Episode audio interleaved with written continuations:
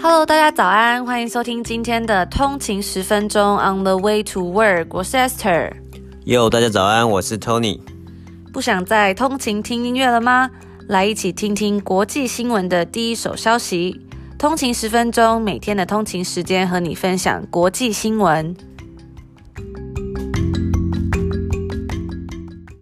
哇，那今天已经是礼拜三了，啊，一个礼拜又过了一半。所以再剩三天就可以放假。没错没错，大家再坚持下去。嗯，加油加油。对，那我们今天要来谈的内容呢，就是昨天有跟大家分享过的这个、嗯、呃 ESG 的概念。嗯，对，最近新兴的这个投资概念 ESG，跟大家简单介绍一下这个是什么东西。下次如果有机会在嗯，比如说一些网站上看到这个字的时候，就可以知道说，哎，他是在讲什么这样子。嗯，我相信这个概念应该会越来越。普及，对对.那再来呢？我们要跟大家分享。嗯、再来呢？我们要跟大家分享一则新闻。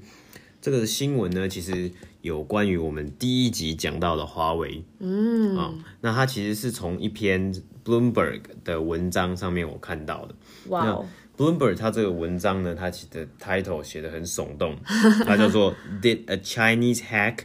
Kill Canada's greatest tech company。哇，他用 hack 这个字，没错没错，就是中国的骇客，是不是就斩杀了加拿大最伟大的科技公司？听起来是一个很大的指控哦。嗯、对对对，有种有种觉得说，哎、欸，他怎么敢写这种文章的感觉？对，就是这个真的是 Bloomberg 上面的这个文章，它它的标题就是这么样子写的。嗯，嗯好，OK，好。然后最后最后，我们就是压轴要来跟大家分享一本影响我非常大的书，嗯、就是昨天也有跟大家提到一点点的这个呃，雀右上写的这本、嗯、你没学到的巴菲特股神默默在做的事。嗯、对，对，那他之所以为什么特别呢？我们等一下来跟大家娓娓道来。这样，嗯、毕竟他只是诶，他听起来像是一本投资的书，但为什么可以对我影响大呢，嗯、我们就听到最后就可以知道了。对，没错。那我们在这边也要补充一下、嗯，我们在昨天发现我们的这个 total plays 就是呃，总共的播放次数已经达到了五千五千次。没错、嗯，真的非常的感动，因为我们是在五月二十七号播出了第一集。对。对，然后今天目前为止是今天是第三十三集，三十三集，对，嗯、然后已经有呃五千次播放，虽然不是很多，对，就是跟很多呃很大的 podcaster 啊或者其他很优秀的人比起来，嗯、我们只是小小的一步，可是我们就觉得哇，就是一开始只是觉得说，哎，在攻读硕士之余，可以跟大家分享一下每天整理的东西，因为我们想说，呃，每天都多充实自己一点，嗯、可能三十天就会进步多一些，嗯、但没想到，哎。就这样子做了三十几集，这样子、嗯、觉得真的很感动，啊、也非常谢谢大家的支持。对啊，我觉得真的是非常的，也很谦虚啦。其实这 这一路以来都是一个学习的过程，我觉得就是跟着。听众一起学习，嗯，但是我昨天好像就讲过了，嗯、对，对啊，就是可能有点就是要吃银杏了啦，对对对，OK，好，好，好，那我们第一个就来跟大家分享这个 ESG 是代表、嗯、我们昨天有讲过嘛，这个 ESG 它就是一个责任投资中的专有名词、嗯，那它这三个英文单字的呃首字就是字字母的缩写。是 environmental、social 跟 governance 这样子。嗯、那 ESG 是衡量上市公司是否具备这个足够社会责任的重要标准。嗯、那我们昨天有跟大家分享这个，呃，巴菲特的这个公司。首度这个在四年，嗯、自从二零一六年来做出一个最大的这个并购案，他、嗯、收购了一个这个 Dominion Energy, 天然气，那这天然气也积极的在做转型、嗯，就是比较偏向这种洁净能源、嗯，所以这个 ESG 它就是在嗯。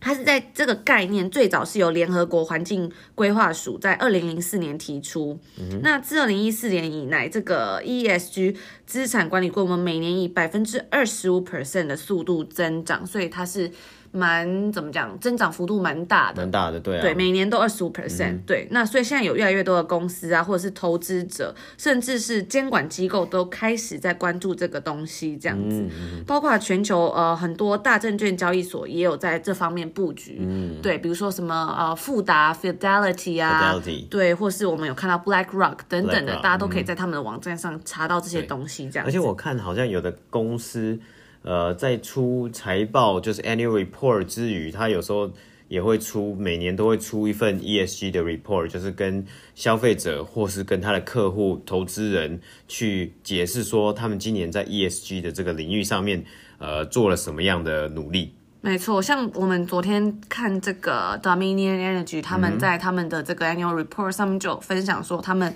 未来的呃怎么讲目标是希望往这个方向发展。对对对对对，他有特别写一个这样 ESG，所以就是说。嗯，其实，在这个我们有看到《纽约时报》也有发表文章，里面表示说，越来越多的银行他们在比如说放贷款的过程，他会关注这个公司 ESG 的指标，以决定哎，他是不是不是要对这个公司放贷？对，这样子，对。那其实，嗯，为什么这个 ESG 可以变成这样子，嗯，很怎么讲，很 popular 的一个字呢？是因为说，哎，在现在投资的主要有一个很大的困难是说，我们要怎么在做好事。中也可以同时获得高报酬，嗯，对，就是大家有时候会想到这个永续经营的概念啊，什么之类的，嗯、对。那其实企业道德啊、环境等等的这种比较不是财务领域的风险，嗯，目前越来越变成这种投资里面不可忽略的一个东西，嗯，对。那通过通过这个 ESG 投资，就是可以剔除有一些比较负面的东西啊，然后避免踩雷，也可以降低风险，这样，对对对，对。那其实大家现在目前很多主流的观点都认为说，诶，你如果就是用这个概念来投资的话，你可以避免掉很多高风险的东西啊，或者是比如说像有些黑天鹅风险的公司，一呃，从而让这种投资者获得更高的回报或是更稳定的回报这样子。对对，那其实根据这个 Morgan Stanley 的有一个调查指出说，诶，将近八十 percent 的个人投资者是很希望投资这个 ESG 基金。然后透过它来获得呃财务回报，跟对环境产生更好的积极的影响。嗯哼，对，就是你边投资，哎，你还有做善事哦。对，这样子就是感觉会感觉会更更好一点，这样 是不是？对，就是会有 自我感觉良好，也不是哎，就是就觉得说，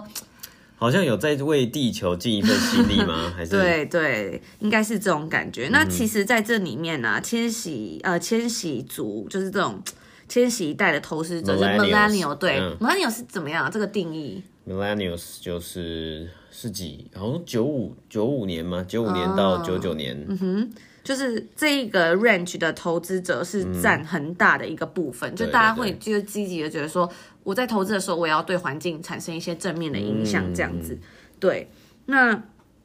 所以这个就是我们今天主要跟大家简单的介绍一下这个 ESG 是什么。嗯、对。那大家如果有兴趣的话呢，可以在我们的 Instagram 账号跟我们分享或留言，我们会再做更进一步的报道。这样子，嗯、对对。好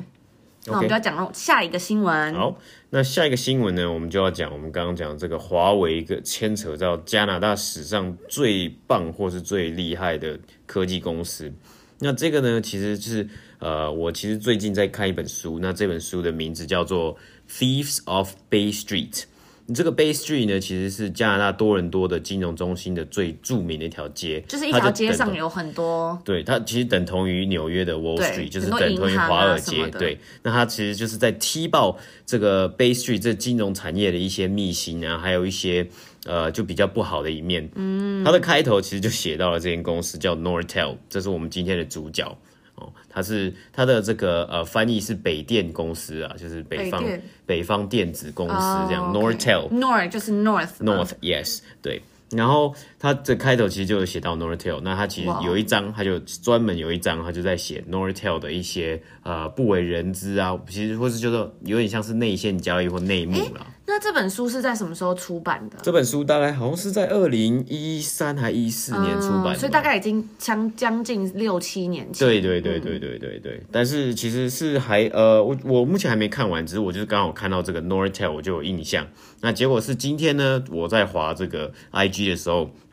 我就看到 Bloomberg 有分享一个。呃，这个 China 啊，这个有 hack 啊，然后就看到了 Nortel 这个字，就想说，哎，这很这很酷哎，然后我就点进它的链接进来，刚好有看过，对对，我就 刚好会，哎，我刚好看到这个那个 Nortel 这间公司，好，那我们一开始就要来讲 Nortel 这间公司到底是有多强大，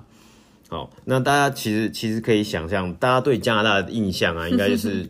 石油啊，或是天然资源。We in the North，对，We in the North 的印象就是石油、天然资源。那目前来说，加拿大表现好的当然就是这两个资源之外呢，就是呃银行，它的金融、嗯、金融的产业其实是非常强大的。但大家都不会想象加拿大有科技公司这件事情。真的就是觉得说，哎、欸，科技公司应该都在戏谷吧？对对对。可是大家还记得有没有人记得？不知道有没有人记得？黑莓机这个东西曾经红极一时，有没有那个什么 Gossip Girl 还是什么都在用这样两只手打的？就你有荧幕，然后你可以用两只手打那个键盘，然后打 email 的名字，对，有一个商，对，有一个商标啊，还是什么？对，对，那黑莓机呢，也是加拿大一间公司，那它叫做这个嗯。呃，我等一下再跟大家分享哦。对，有点忘记，好像叫呃，它的缩写是 R I M 啊，Re 哦 Research in Motion，对，OK，是一个就很难记的公司，所以它现在现在的股价也是非常低啊，只是那个时候。黑莓机很红，嗯，所以它那时候也那一间公司也是数一数二大的公司。讲到这个，我就想到有一次在看那个 The Office，对对对，他们就就好像有有一集，我忘记那是因为 The Office 出很多集嘛，嗯、有有一集不知道是几年的时候出的，然后他就说，像是零五还零六的时候，对，他就说哦，我们现在办公室要做一个这个叫什么 upgrade，对，所以他就会开始发这个手机给大家，对对对，然后就发了一台黑莓机，不知道那是不是业配，只是就可以表现说，哎，当时真的很红，非常红，在 iPhone 出来之前，连这个影集都可以有业配，对，就是这些商业人士、商务人士一定要用黑莓机，然后发 email。对对，那讲完这个黑莓机，我们就讲这个 Nortel。Nortel 当时一九九五年的时候，它在起飞，它可以堪称是这个光纤网络的这个前身，还有它的呃，它的所有的 research and development 都贡献在五 G 网络，就是我们今年非常夯的五 G 网络的这个贡献上面。那它在呃，股价最高点的时候，它曾经是 Toronto Stock Exchange，就是多伦多的这个指数，多伦多的指数占比占到了三分之一，你敢信？三分之一，三分之一啊！它的、这个、你说一间公司吗？对，就是 Nortel 这间公司，嗯、等于说它是代表加拿大非常非常强的一间科技公司，然后它的未来也非常的看好，因为它有这个光纤网络，它的它是第一个，它是嗯。呃，网络上是称它是做呃光纤革命。那呃，我们也知道，二零二零年就五 G 嘛，五 G 非常的红，所以只是只是到现在它其实已经破产了。那我们就稍微讲这个 Nortel，对，它已经破产了。嗯、那其实，在两千年，呃，在一九九五年到两千年是算是它的一个辉煌时期。它的这个 CEO 叫做 John Roth，他就。透过并购了很多不同的呃网络的公司，还有一些这个呃就是一些小的新创，然后来来让这间公司越来越强大，然后也他们也投资了很多的钱在 research and development。他们说呃这个记录说。他们在最高点的时候，他们一年在 R&D 在研发部分就投入了二十亿加币 （two billion）。当年这个二十亿应该蛮大的。对，当年很大。我们看现在 Tesla，它做 R&D 也是做很多钱，他们一年平均是花一点四 billion，就是十四亿美金。哇，那那时候他就花了二十亿，而且那时候非常非常那时候加币应该比较贵哦，差不多，好像差我我其实我我不确定啊，那是二十几年前的事情。二十几？你说几年？九五年？九五年。年到两千年左右，嗯、对，那它全盛时期，它总共有三十二个这个工厂，有二十个研发的实验室，所以是非常非常强大的一间公司。但是在二两千年之后呢，它的高层就是它的高层就是有点，其实不太不是那么的好，不是那么的正直。所以他们利用了很多内线交易的手法，我给自己做了很多，给自己给了很多 bonus。补充一下，我刚刚查了，嗯，大概在二零一零年呢，因为太久查不到，对，那时候加币大概是对台币是三十块，对，所以两千年可能不知道，可能会更高吧？可呃，差不多，我觉得一直以来差不多就是差不多了。对，现在就是有比较。现在蛮低的嘛，现在二十三呐，差不多二三二二这样子。对，啊，对。但是在全盛时期，Nortel 这间公司就是带，你可以你可想而知，Nortel 这间公司是未来是非常看好。但是在两千年到两千零九年的时候呢，他们的高层用了很我们刚才讲很多公司很多方法内线交易，给自己很多 bonus、嗯、之外呢，他们还伪造了自己的呃，就是自己的收入。呃，不是这间公司的收入哦，oh, 就是让它财报比较好看一点。对对对，因为两千年的时候造成了一个网络泡沫化，它也是一次的金融危机。嗯、那那个时候很多的网络公司都倒闭的情况下，Nortel 没办法卖它的光纤，或是卖它的一些电信设备，所以他只好靠这个方面来赚钱。对，对他只好它只好靠什么，就虚虚虚构他的财报，说、嗯、哦我自己卖很多，但其实它根本卖不出去，因为它的这些客人都已经破产了。但他就是用了一个小招数，就是他会发他的这个 credit 给这些公司，然后让这些公司来买他们的产品。但其实这些 credit 就是他们自己自，就是有点像是自己。自己做一手，然后说哦，我有卖出去，但其实根本都没有卖出去。好，然后所以呢，二零零两千年到两千零九年呢，他们到了两千零九年，就是真正的 financial crisis，就是二代危机的时候，他们的呃，他们就面临破产的情况。然后面临破产的情况，他们就跟他们那那时候的这个加拿大政府去求求助嘛，就是希望可以求纾困。那当时的总理呢，叫做呃 Stephen Harper，他其实是没有答应，他就是呃没有没有答应给这这个 Nortel 这个钱，所以 Nortel 就破产了。那今天呢，这一则新闻呢，这则报道呢，他其实就踢爆了有一个前 Nortel 的治安部的主管。的这个工作人员，他其实就踢爆了，从两千年到两千零九年这一段时间呢，一直有数据显示出中国在偷取 Nortel 的资料。哎、可是这个东西已经过了十年呢。嗯哼，然后他才爆出来，对啊，所以他就是潜伏十年，然后就没有没有就是任何就一直好像有风声，但是其实我不知道为什么，就是今年就是给他给他他就是给他爆出来。我觉得有个很有趣的东西耶，因为就是像前阵子、嗯、呃，我们前几集有跟大家分享，就是加拿大政府说就是禁用了嘛，贝尔就说不用了这样，禁用华为。那其实很多很多像前前几天好像法国也有政府、嗯、呃也有说就是不用华为这样，所以就是其实最近也是风声四起、嗯，大家也可以多多关注这类的新闻可以感觉到矛头的这个改变，没错。在这个报道里面呢、啊，这个治安主管他说，因为两千年到两千零九年，这些高层都忙着在搞一些这个做假账啊，然后一些这个乱七八糟的事情。他说，他们唯一的，他们根本连发现都没有发现，他们被害了。啊，那他们唯一的对策只有干嘛呢？换这些高阶主管的密码，就这样。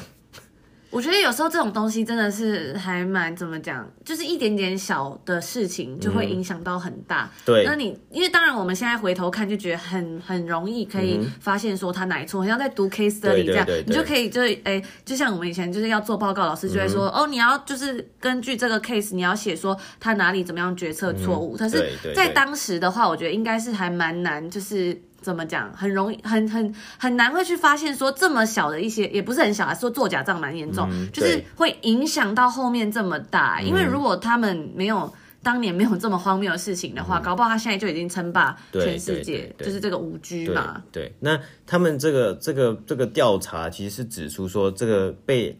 盗啊，或是被害的情况是来自于中国，但不是直接。Link 到华为，那华为这方面，嗯，他们当然一贯，他们就是一直在，就是说，哦，我没有做这些事，我没有做这些事情。只不过呢，在将将近要呃，在他们破产之后，Nortel 破产之后，他其实呃，华为自己招募了很多 Nortel 的一些研究员跟工程师。啊，就是他一贯手法嘛，没错，就是在美国现在也有很多大家知道这种对对对对对。对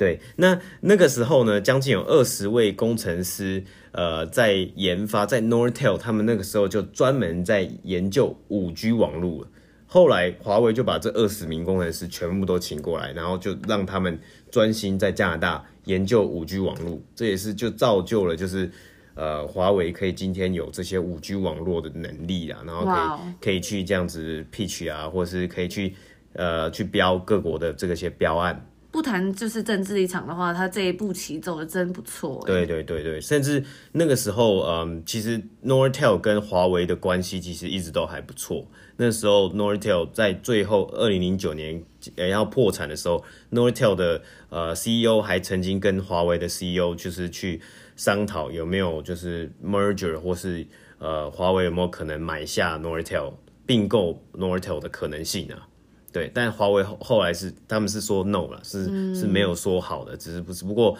Nortel 就是就破产了。对，那呃再讲再补充一个数据好了，就是 Nortel 是多么强大的一间公司，它在二零一二年还是二零一三年，就是它破产之后，呃，它的很多专利因为它有很多很强大的技术，它的专利就进行了拍卖的一个动作。那这些专利呢，总共卖的金额呢，卖到了四点五 billion，就是四十五亿，呃，应该是应该是美金还是呃，应该是美金啊，四十五亿美金。的这个这么多的专利，这么庞大的专利，所以他都把它卖掉，听起来真的蛮可惜。对，其实还蛮可惜，甚至在书中也有讲到，他卖专利的时候呢，这个加拿大的政府其实也没有出手干预。那如果加拿大政府真的出手干预的话呢，它其实有办法是可以让这些专利，呃，大多数的专利是归，呃，就是让这些专利卖给这个黑莓机的公司 Research in Motion。是那时候，他们加拿大政府是不是比较呃重视别的产业？对，他们好像比较重视，就是没有想到说这个东西其实很快就会。就是不见，或是他们有这么强大的优势。那时候他们应该就是比较投资在这种什么车子，是不是？能、嗯、对对对能源车子能源啊，车子。就是那一年，呃，就是我们刚刚讲，二零零九年的时候，要在纾困的时候，加拿大的总理他是没有同意同意 Nortel 的纾困，他却把钱拿去给呃 General Motor，拿去给这个车子这 Automobile Industry 去让他们做纾困的动作。但其实也是可能，因为他们那时候觉得。反正这间公司的高层都在乱搞，对对对，我觉得有可能啊，就觉得说，反正我给你钱，可能你又拿去乱搞，那还是算了。对，对我就不想要再摊你这个活这个烂摊子。可是，但是他没有想到说，Nortel 背后有这么多的技术，这么多的呃研发人员，这么强大的这些呃商标，所以在他这些技术在拍卖的时候，他卖给了呃。像是 Apple 啊、Motorola 啊，其实都有买到一些它的技术，甚至还有像 Ericsson 啊，还有一些法国的这个电信公司也都有买到这些技术。那所以很可惜，如果当时的黑莓机有办法可以跟加拿大政府呃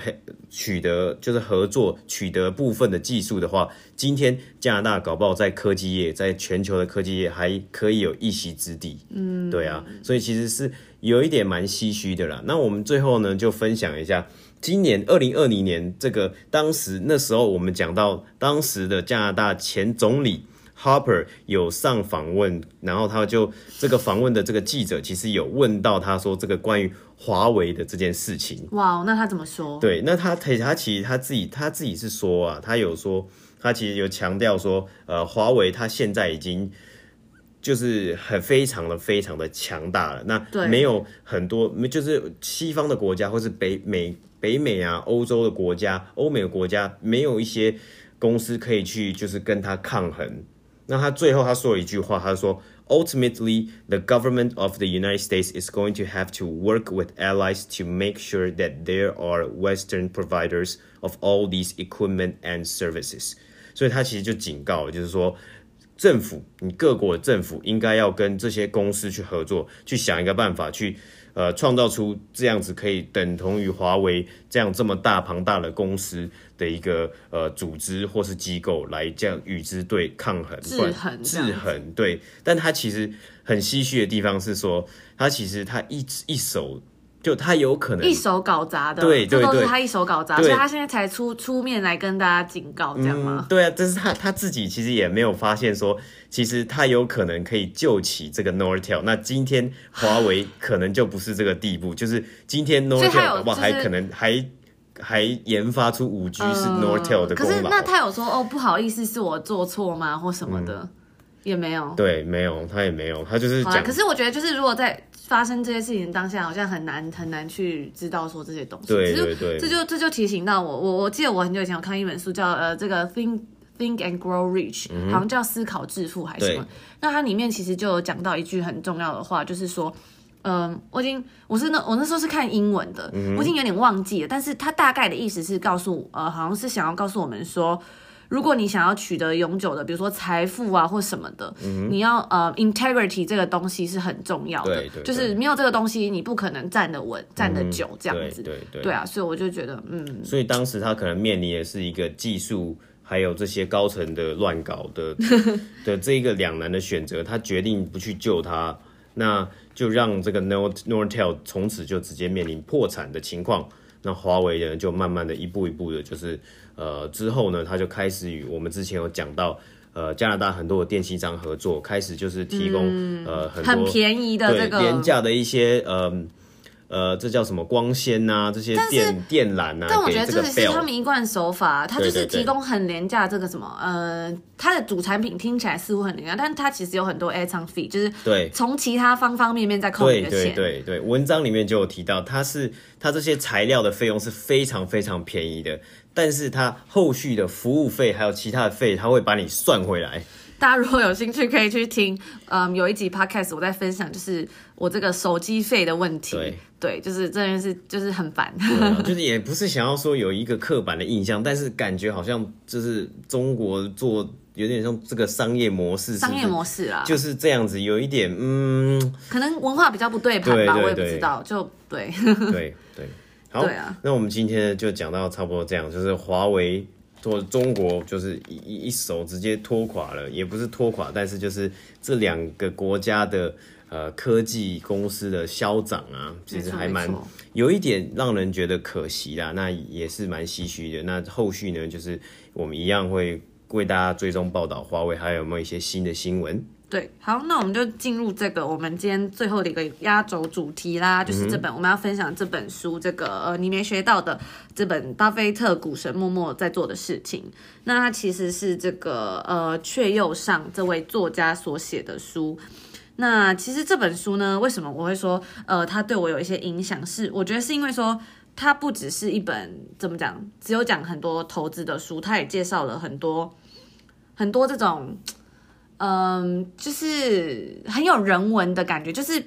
蛮温暖的吧？我觉得怎么样的温暖？因为一般其实我们在讲呃投资啊、赚钱什么，有时候会给人家很冷冰冰的感觉。但这本书，它就我等下会跟大家分享到这个作者分享到很多他的人生故事。嗯，然后我觉得最重要是他在分享一些价值观的事情，你就会觉得说，哎，真的就会觉得说，就是不只有冷冰冰的钱，你还有这种 empathy 嗯的感觉。嗯，对。那这本书其实它最最主要的一个新的想法跟概念就是，所以与其你每天在那里选股啊，小赚小赔啊，杀进杀出，你不如花心思就是建构一个适合自己的资产配置。那这样子的资产配置可以比较帮助你稳健的，嗯，在这个投资上面，就是可以用稳健的步伐胜过你每天在那里担心这些涨跌。嗯、我其实我就有印象，我最近看看到一个那个鸡排妹的访问，对，是这鸡排鸡排妹嘛，没错。就他就说，因为前阵子他就有就是大家最近很流行分享说哦投资啊股票什么的，嗯、他就有说他他他买了一个股票还什么的，然后对，然后就投资大力光，诶一次就赚了四十万，对。那我听他的访问，他就有讲说，嗯，他半夜不睡觉，然后买美股嘛，因为有时差，对。然后呢，买买买买迪士尼还什么的，嗯、买完之后他就是睡了四五个小时，一早又醒起来，赶快买台股这样。嗯、对，这就是他就是在分享这样。那其实我就觉得说，哎，这就让我想到这本书里面在讲的一个很重要的概念，就是说。你与其在那里整天担心东担心西，或一直在观听盘，听盘，对，那其实人生还有更多更美好的事情。嗯、大家听到这里可能会觉得很奇怪，说：“哎啊，这不是一本投资的书吗？怎么现在变成讲人生大道理？”嗯、没错，就是这本书就是也分享了很多说：“哎，你的价值观啊，就是这些东西。嗯”那对。我们就要来详细跟大家讲一下，说，哎，我就来就是讲几段，我觉得这书里面我觉得印象最深刻的地方。嗯嗯对，那他其实讲了一个概念，就是说追求财富，你同时也要兼顾这个生活品质。嗯，他就说，日前朋友传来一个网址，说他加入了一个粉丝群，然后打开一看，是一个知名投资达人分享自己研究股票的过程。然后这个达人呢、啊，他的文章就写到说，哎，上完投资课程后兴致大增，结果每天晚上做研究。的时候敲打键盘的声音 吵到老公的睡眠，然后老公就要求这位达人换一个无声的键盘，这样，嗯、对，然后他就说啊，他跟朋友说，深夜时间虽然不是呃春宵一刻之间值千金，但也应该共剪西窗烛，聊一些夫妻心里话，否则虽然投资可以获得一些钱财，但是你也可能会失去生活品质这项更更大的财富，这样。子，嗯、对，所以他就想要传递说，哎，其实与其你在那里盯着这些东西，其实有。呃，更好的就是你怎么讲？你要投资资产配置就可以帮助你做到。那我在这边就不跟大家谈说，哎，资产配置什么？大家有兴趣可以去讲书里面的，嗯、呃，去看一下这个书里面的东西。这样，对。那其实为什么？就是他后面有写到为什么他会对于这个这么有这么深刻的体悟，而不是叫他一昧的追求这些金钱啊、嗯、追逐这样。我印象很深刻，是我之前有看一部电影，嗯、就是呃《Wall Street》，嗯，对，然后他就是在讲这个一个怎么讲初出茅庐吗？的社会新鲜人，是新鲜人，对，然后他想要做金融业的工作，然后他一步一步怎么样成功，但是他就迷失他自己这样子，对，所以就是说，哎。这本书就是他后面就有讲到说，他在感谢的呃有一个感谢栏的部分就有讲说，嗯，他很谢谢这个他过世的妻子，这样，因为他说，嗯，这个这个这个作者他是当年是在美国留学嘛，那他说那时候他就是刚到美国留学的时候也是很辛苦啊，就是胼手知足，经济不宽裕这样子，嗯。对，那后来就是他，他有很很怎么讲，很深刻的描述说，就是他老婆当年是怎么样就陪，虽然在经济不宽裕的情况下，两个人互相扶持的那份革命情感，嗯、但是就是呃，后来就是他说他老婆愿望是可以。他他可以带他去欧洲玩，可是呢，那时候总觉得呃，欧洲跟美国很近啊，随时可以去。然后他又在从事事业，等到他老婆身体生病的时候，呃，已经体力不允许，一直到他离开，他都没有兑现这个承诺，这样、嗯、好像就是后来就生病就就离开了这样。对，对，然后他就写到了说，哎，这个安杰尼娜·裘莉的那时候有分享嘛，因为他也是。嗯好像去测说自己好像很容易得这个乳癌的样子，对，就他家里有遗传，所以他就是选择先把自己的这个乳房割除，这样。那他就讲了一句话，他就讲了说：“哎，人生不免免不了一些糟糕啊、可怕的打击，可是这些疼痛带给你苦难跟煎熬，没有这些，我们就没有办法从这些错误中改进，然后在这个这这些事情之中吸取人生智慧。”这些苦难、打击跟煎熬都是打开人生视窗的钥匙，我们要以积极的利用，否则生命将难以找到正确的出路。这样，嗯、然后就呼应到他后面讲的是说，我们要随时为生活做好准备，这样子。对，对，所以大家应该会觉得说，哦，不是在讲投资理财吗？怎么扯到这么这么远的地方？这样。对。哦，那其实补充一个，就是他他自己这个去呃去优上，他其实自己是一个。呃，那个什么 CFP，它是一个 financial planner，financial planner，所以它通常是它是是可以就是呃推荐人家，或是有点像理财顾问啊。那我觉得理财顾问其实呃很多时候人家会叫你说哦，你买这个产品啊就会赚钱啊，这是这是这当然是好的嘛。但是有时候可能更更多的是跟大家分享一些人生的故事，然后教大家怎么样，不只是在。赚钱方面还要想更多的事情嘛，所以他才这么崇尚说，你不要一直盯着盘，你只要就是呃做好这个价值投资，那其实人生还有更多的东西是也值得你去投资的，不只是金钱呐。真的，因为其实我就有在网络上看到，就有人就会分享说，哦，他才刚出社会，嗯、然后就被理专。就是因为被李专骗，他自己这样的，他说被李专骗，因为李专就叫他买这个这个这个，可是都最后都赔钱，那他可能就会对投资有很多不好的印象。但是我们就想说，哎、欸，就是这个李专，他可能是比如说他想要，嗯、呃，他有业绩压力，或是要推荐什么，或是他其实因为你有李呃李专帮你推荐，其实有时候你自己也没有做功课啊，或什么，对对对，那个东西好不好，公司好不好，你自己也不知道，知道啊、产品好不好你也不知道，但是他就有要推荐你嘛。那其实这种时候就是。怎么讲？有时候就是良心问题了，就是说，哎、嗯，你你是要赚自己自己赚钱，还是你要帮助别人嘛？嗯、对，所以他写这本书就是觉得说，他是想要以帮助别人的角度来写。对对对。所以就是它，它里面的里面谈到一些观点啊，是非常的平易近人。他有用一种深入浅出的方式去介绍呃各个理财的或是投资的一些大观念，那大家可以去 follow，然后去从这些地方找出你比较有兴趣的东西，然后再去深入的做一些研究。对，而且他是这个呃这个作者，他在台湾土生土长这样，嗯、但他后来就是在美国，就是呃就是在这边工作啊，生根这样、嗯、那。他在这个路透社也有誉，把他誉为这个击败华尔街的无名小子，所以是给他不错的评论啊。这样、嗯、对对对，对啊。那其实我后面就要再来呃分享一下，就是毕竟这本书在讲巴菲特嘛，所以就是要讲一下说，哎，它里面有讲到一个就是巴菲特胜券在握的十二个投资准则。嗯，其中一个呢，我呃它里面有很多啦，有大概四项。对，我就讲一个，就是说。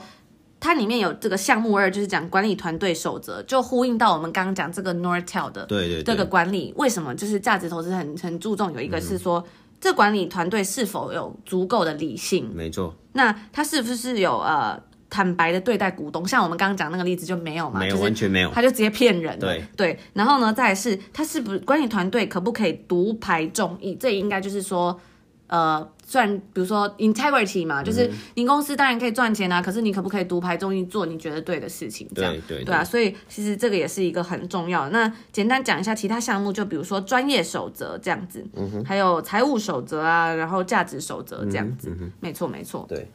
那最后最后要跟大家分享的呢，就是说，哎，它里面有一个就是让我非常印象深刻的概念，就是他提到这个人均衡人生五个球。对。那这个东西呢，就是他是说是这个前可口可乐的一个子公司的总裁，这个 Brian Dyson，他在一九九六年在这个乔治亚理工学院的毕业典礼上面致辞，有提到说。你要想象人生是一场在空中不停抛接五个球的游戏，那这五个球分别是工作、家庭、健康、朋友，还有心灵。你不能让任何一个球落地。虽然你很可能就会发现说，诶，工作是一个橡皮球，如果它掉下来，它可以弹回去，但其他四个球都是玻璃做的，所以就说，哎，如果你掉到地上的话，它可能会诶碎掉啊，或者是一去不复返。对啊，或者是有磕痕无法挽回的伤痕等等的。对，那他说你要了解这些道理，然后在人生中设法取得平衡，要怎么样做到呢？那这个布兰就有列举十三项方法跟提醒，然后他是说还有放在他诶这个第一本书，就 Chill 上写的第一本书叫《每年十分钟让你的薪水变活钱》，我是没有看这本书啦。对，然后他就里面有什么有写十封信，然后跟呃这个读者做分享这样。对，所以我就觉得说，诶，这个我我我当当年在读第一次读这本书的时候，我就觉得很好读，因为我以为会很难，但是。我好像是看，我忘记是看什么，好像是呃绿角还是什么，就是就是网页推荐、部落格推荐，然后我就去看。他说说，哎，你你想要入门的话，就是可以看这个。然后我一开始就觉得说，嗯，感觉会很很很艰深这样。可是结果我一打开，就整个就觉得说，哇，我放不下来。然后他就是讲了很多这种。故事啊，他是用故事啊，或者是人生历练在在跟你分享。对对对，对我就觉得哇，就好好看哦，这样就是有种看故事就没有像是看教科书的感觉，就比较容易吸收嘛。嗯，对啊，那我觉得就是这个这个作者也是他真的是很有这种人文关怀的气质啊，嗯、因为他里面就有把很多感激啊或什么挂在嘴边，嗯、然后帮助别人啊，我觉得这都是。很值得学习的，对对对对。然后他他最近好像有发一本新书了，好像叫什么《阿甘投资法》，大家如果有兴趣的话，也可以去看一下。这样子，对，我们也会把一些资讯可能就放在我们的 IG 上面。没错，对。那大家如果有兴趣的话，再欢迎追踪我们的 Instagram on the 一个底线 way to work 这样子。对，然后我们在最后呢，也要也是非常感谢，再一次感谢大家的收听，对，陪伴我们，就是因为有你们的收听，我们才有办法继续坚持，就是做节目，动力真的去做 research 啊，然后去找内容啊，啊去整理内容。我觉得开始做 podcast 有一个让我觉得最学习最大的是说，哎，就是坚持做一件事情。就是有时候我之前看不知道哪一本书就说，其实最难最难的东西是零到一。嗯，对，就是一到一百不难，就是你要踏出去做很难。然后，可是我做这个这个频道之后，我才发现其实最难的是除了零到一之外，还有坚持吧。嗯、就是有时候很多你坚持下去做，就会觉得说，有时候会觉得啊。哦很烦啊，或者是重复做一些事，热情会消耗掉。对对对，但是大家的这种回馈啊，或是互动啊，嗯、都让我真的觉得很棒。对啊。对啊，然后，或者是有时候有些呃听众就会跟我们分享说啊，他觉得听我们的频道有一些收获，时候、嗯、这是我觉得我们觉得最开心的时候，对，最大的感动的时候。对，那也希望大家就是今天有美好的一天，嗯、然后没错，我们也会继续在这里陪伴大家。对，好，那就到这边，祝大家。哦工作开心，对，通勤开心，都顺利，顺利，对，好，拜拜，拜拜。